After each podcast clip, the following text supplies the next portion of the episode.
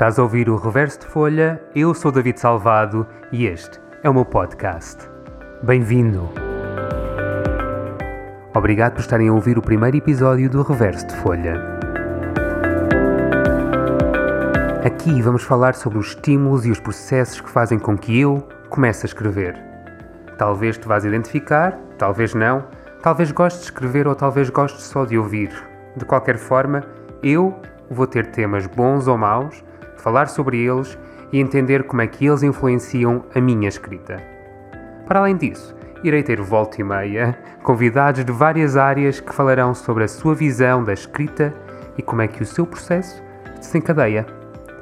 No episódio de hoje, vamos ter um tema que é importante para qualquer pessoa: a liberdade. O conceito de liberdade para mim é uma coisa muito simples e resume-se a uma frase que todos conhecemos. A minha liberdade acaba quando a dos outros começa, ou vice-versa. Este tema fez com que eu escrevesse o texto que vos vou ler hoje.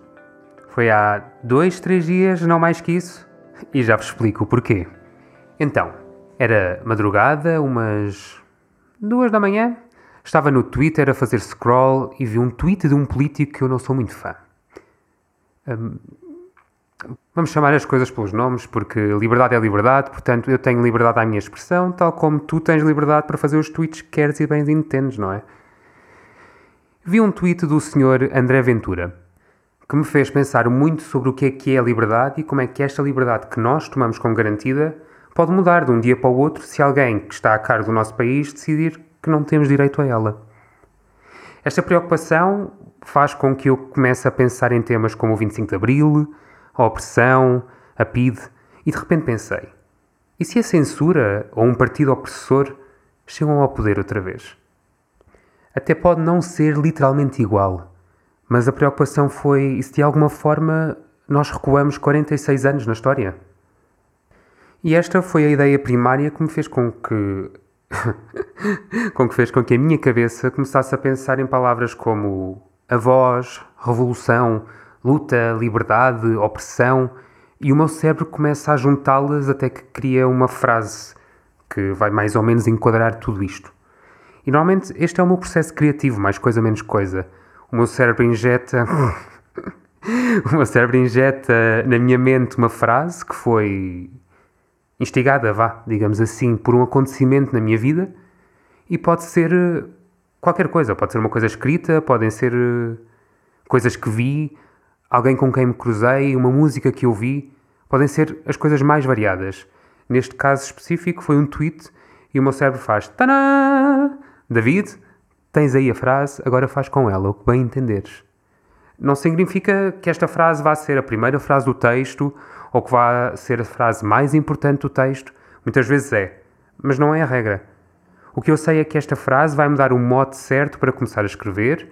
Naquela noite, o que me fez escrever foi uma frase muito específica. A frase que me veio à cabeça foi: Acordemos para o que ameaça vir.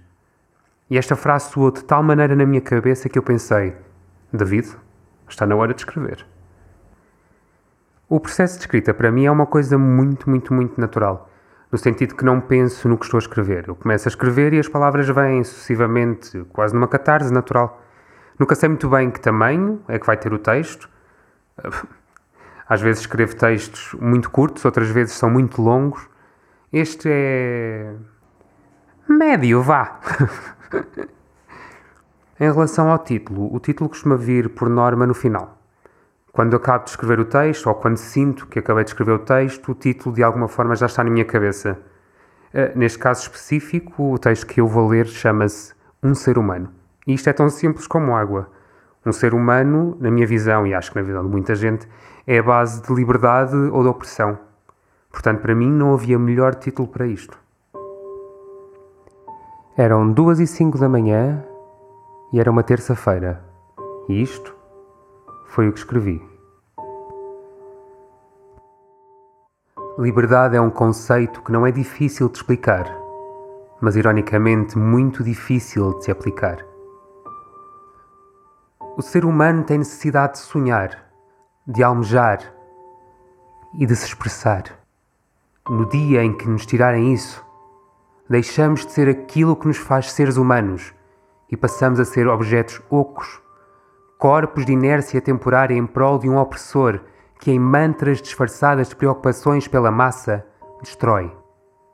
Destrói e nos obriga a despir o que faz de nós indivíduos para nos tornarmos o conjunto.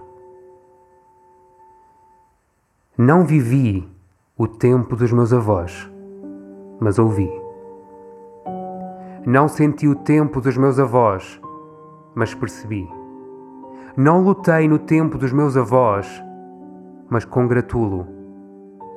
Agora, agora sinto no ar o cheiro da mudança. Ouço a tempestade a proclamar-se e digo que não quero.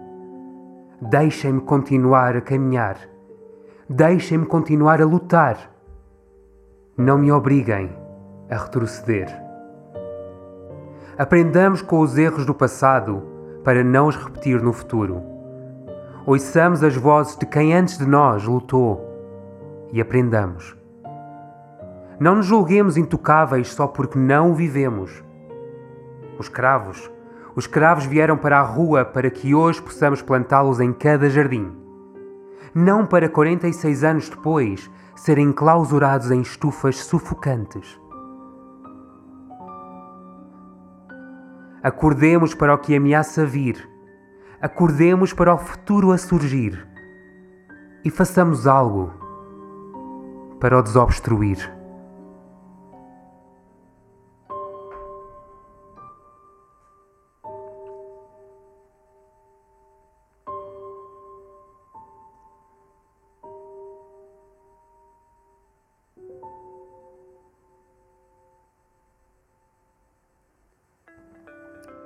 E este foi o primeiro episódio do Reverso de Folha.